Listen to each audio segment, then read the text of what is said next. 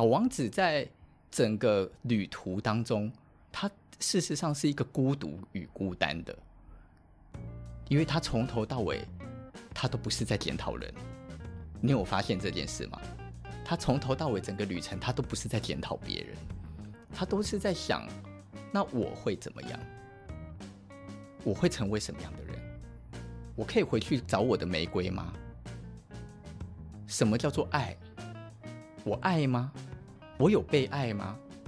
就是整本书，它都是在自己与自己的对话，而不是自己与别人的对话。一般的人看《小王子》，就是在《小王子》里批判别人，可是事实上，《小王子》里没有批判这件事，他在反映这件事而已。而我们每一个人，跟上次讲会妖姬有很像，我们偏偏每一个人都可能成为数星星的人。我们都有可能成为点灯的人，我们都有可能在不同的人生阶段里禁锢了自己，而忘记自己曾经应该是多么渴望自己心里是自由的。其实我觉得你刚刚有讲到一个点，我觉得我还蛮喜欢的，就是有些时候我们会一直去讲说我们讨厌。怎样怎样的大人，其实就好像很多时候我们会讲说我们讨厌什么样子的人，但是我们很少去真的可以具体的去描述说，那我想要成为什么样的人。是，但是我觉得在一个可以讲是逻辑上的回推，我觉得如果我们真的能够去很巨细靡遗的讲说，到底在我们的一个。生长背景有没有哪一个大人真的是我很憧憬的？我觉得这个好像才是我们在谈谈论大人时真正应该要聚焦的一个点。是，就是可能是一个榜样吧，或者是一个形象。嗯，像比如说之前你有讲过嘛，就是你的你在还没有创开悟之前，你待的那个公司，然后你那个老板就是，就我，我当那时候听是觉得很震惊的，就是他带你去一个餐厅。然后画平面图给我看。然后但是那个平面，嗯、呃，平面图是你讲他画，他就问我，他就问我，对吧？对啊，对啊。问我说：“那你想要椅子怎么摆？那你这里要放四人桌还是六人桌？”然后我就我我不管我回什么，他就画哦，我觉得很屌。而且你还说放哪边也是你决定的，重点是画完那个图是好看的，我觉得很神奇耶。可是我自己画的时候，我画不出来。对啊，我我就觉得。我那时候听的时候，我又觉得有一个人他这样子的带下面的人是一件，其实我会觉得很难啊。重点来喽，他对于我的启发如此之大，我认为他是不是一个讨厌的大人？而且我是这样，我跟你讲，有的时候真的是讨厌死了。哦，有的时候我这是一个大反差嘛。有的时候我，有的时候我依然就会觉得我这个老板好市侩哦。好烦哦！他的是什么意思？很很很世俗的眼光啊，很在意，可能很在意某些东西，也许是名，也许是什么，但然后或者是讲出来的价值观，你就会觉得这样对吗？你为什么希望我跟你一样？一样啊！他怎么可能会没有讨人厌的地方？可他有让我崇拜、让我非常爱他的地方啊！嗯、到。就算活到现在的我，我已经可能很少跟他相处与来往了。我想到这个老板，我依然对他是超级崇拜的啊。我依然是从心里就是感谢他曾经因为这样对待我，让我知道我也想要成为这样的人，去这样对待别人。我我有没有做的比他好？那不重要。对啊，我觉得这种好像是一个人生当中的一个榜样吧。我觉得他。是一个在像你刚刚讲的那个，呃，定定定苗定苗。对，我觉得虽然很多时候我们都会讲说，好像以前小时候做了一些什么事情让我们有创伤，然后定苗了我们成为什么样子的人，但其实反过来讲，也是有很多小的时候让我们看到的一个榜样。没错，让我们决定成为那我想要变得跟他一样。对，像我自己就也是遇过很多这样子的一个。老师吧，我觉得像，我就觉得在高中或者在国中的时候，我就不是那种可以在一个规矩里面走的学生，我就很需要一一个比较大的自由度。对，但是很多的制式的老师们都会习惯是一个像我们刚刚讲的一个原则嘛，就是来你就照我的讲义走，你就照我的课纲走，你就可以怎样怎样怎样。但是我就印象很深刻，就是就是有几位老师他拥有一套他自己教书的一个一个一个一个一个怎么讲一个模式嘛？那个模式就是跟一般人照的教科书上面讲是不一样的。那我就会觉得说，这样子的一个教书方式，让我看到一个自由度的方式，我很喜欢。你还记得大学我带你吗？嘿，我从来没有给过你答案，对不对？那时候我觉得很很机车，为什么？就是就是你你就会明明要跟我讲什么，但是你又不讲明，但是就让我自己去查。对，虽然以结果来说我是很感谢，但当下是觉得很机车。嗯，因为但是这分成两种哦，就是你自你我们一定都遇过控制欲老师吧？有啊，很多，对不对？多爆多报。我跟你讲，大多数的做毕业专题的老师，他他们很妙。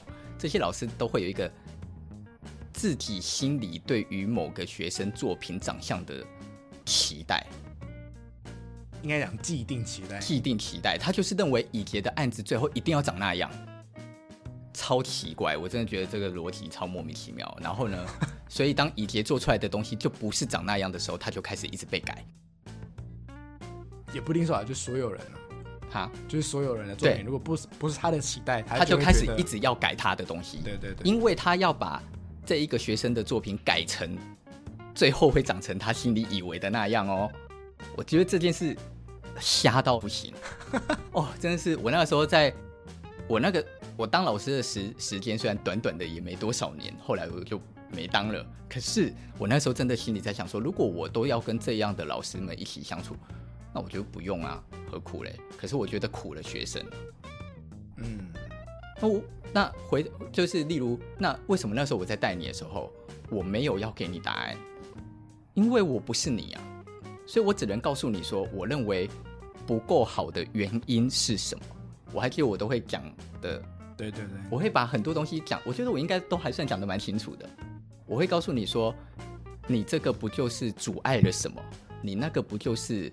让你原本在概念里所提出的什么的关系不见了？为什么不见了？嗯，然后你，所以你这里不是应该，你这里不是应该要有一个什么处理才能够符合你原本期待？你上次告诉我的什么吗？我提的都是这种事物。对，但是我都讲完了之后，我就说好，回去了吧。对，对，对，下次拿来给我看。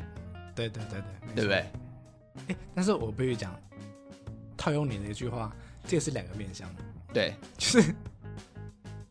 好，比如像我这种有一点才华的，有一点资资质的，嗯，听完了之后就会觉得，哦，好，老师给我这样的建议，好，那我回去大概 Google 一下，找一下答案，思考一下，这样。对。可是有另外一种人，他就是他就是被控制久了，他一没有答案他就掰了。当然呢，所以我觉得这个，但是就像你刚刚讲的那个，说不定他的那个这种控制狂的学生。就是需要控制狂的老师，我认为不是。我认我为什么我会这么讲？我认为哦，你喜欢被控制，因为你习惯被控制，那很正，那是很有可能的。然后，所以你就会喜欢有这个控制狂的老师，那也是有可能的。对啊，但是结果论来讲，这对他人生不会有帮助。当然，当然。那听，那你今天当老师的目的，不是本来就是应该是要带给你的学生一点什么吗？这个一点什么不是指说，不是因为他做出了你心中期待的室内设计，所以他就变好学生呢？干，这不是很瞎？他以后又不是跟你跟着你工作，今天就算他跟着你工作，他你也会老啊。那你要怎么样控制他到死啊？不不就是你要给他一个方法，让他学会怎么吃饭吗？例如你要教他的是怎么用筷子，可是他怎么拿筷子是他家的事啊。嗯。结果你还要跟他斤斤计较，说你拿筷子的方法有问题，你才有病嘞，不是吗？所以我还我还记得会有一种，你就看到小小朋友拿筷子的姿势很怪，可夹得很好啊。Why why not？为什么不给他用？哎，我不懂。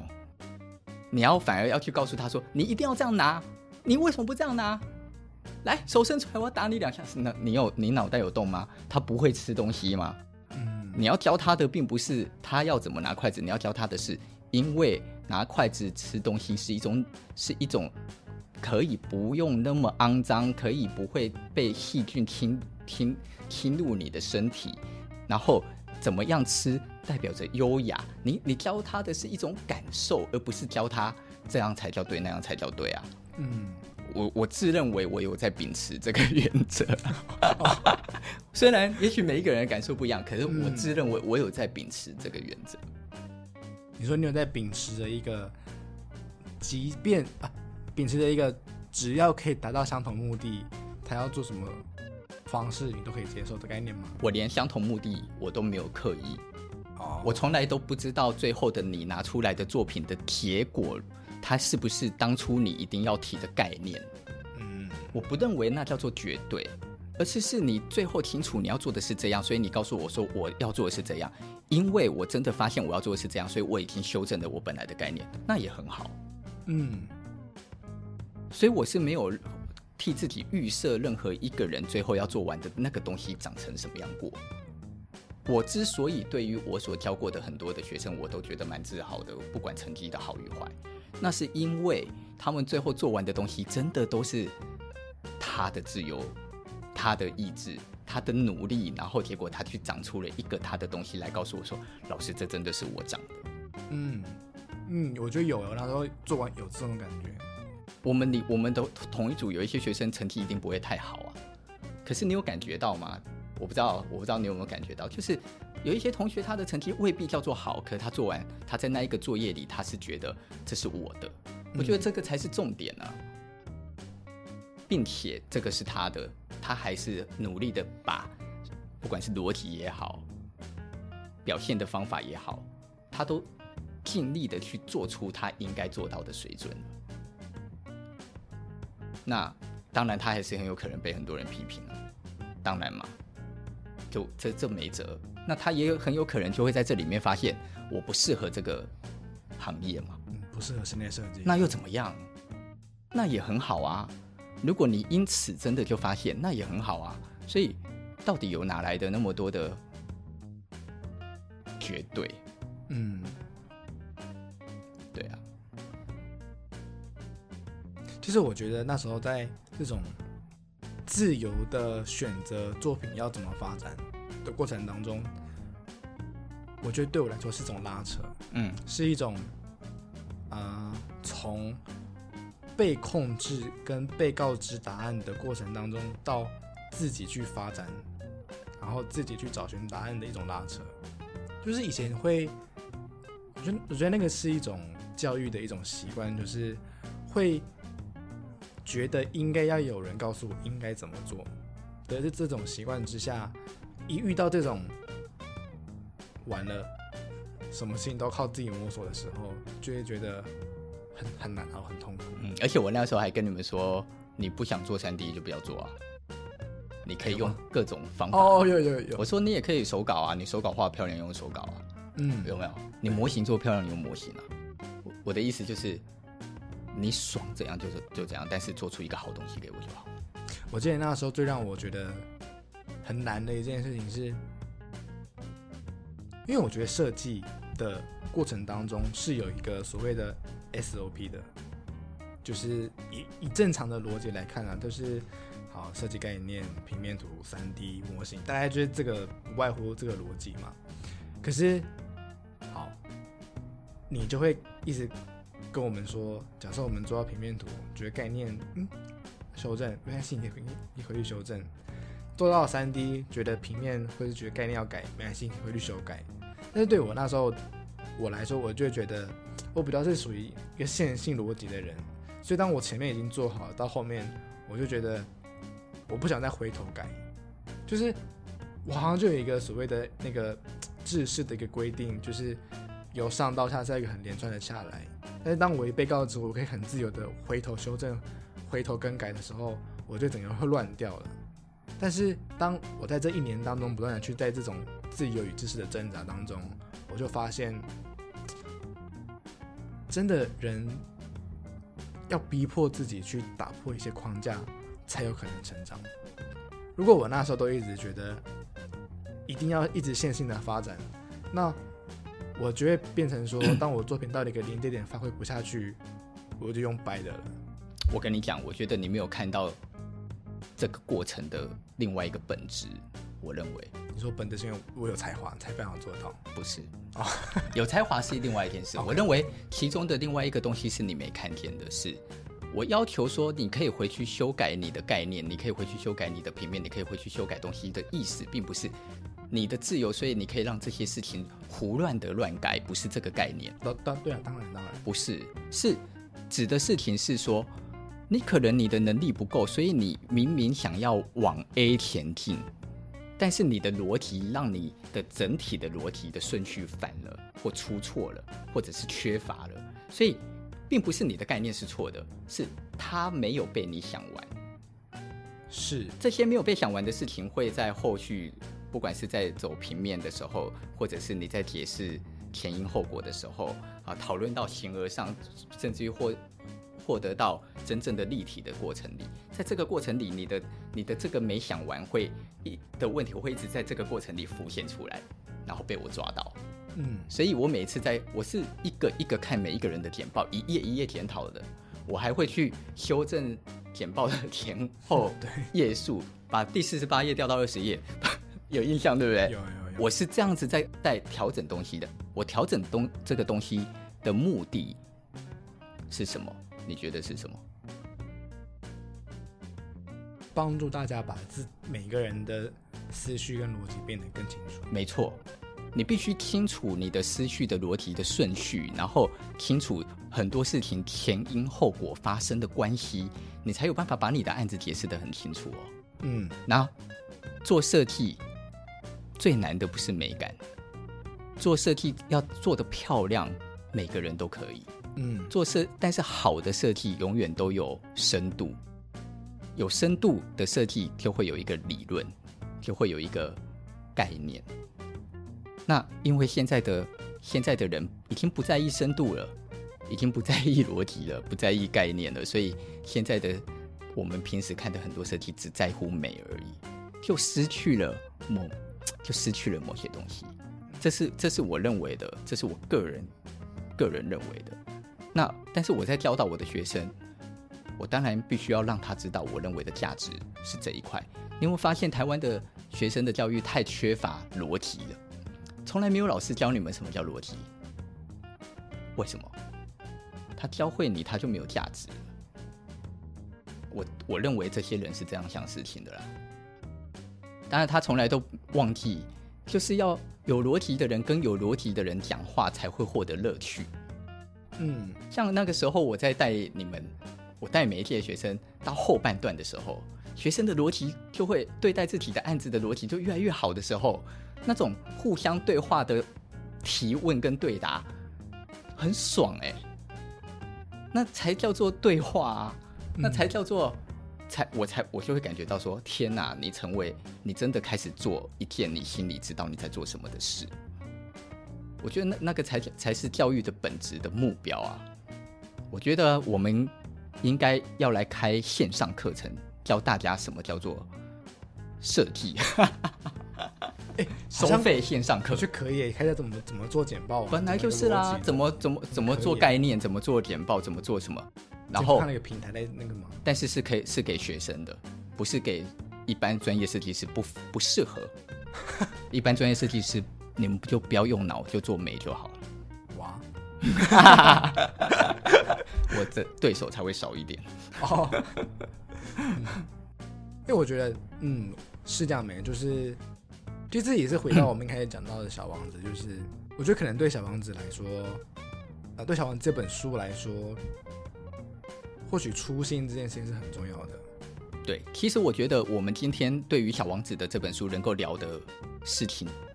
就是暂时只能够先谈到我们刚刚在讲的大人的这件事的关系。嗯。可是我觉得下一次我们应该要针对小王子再来聊一个从小王子来看爱这件事情。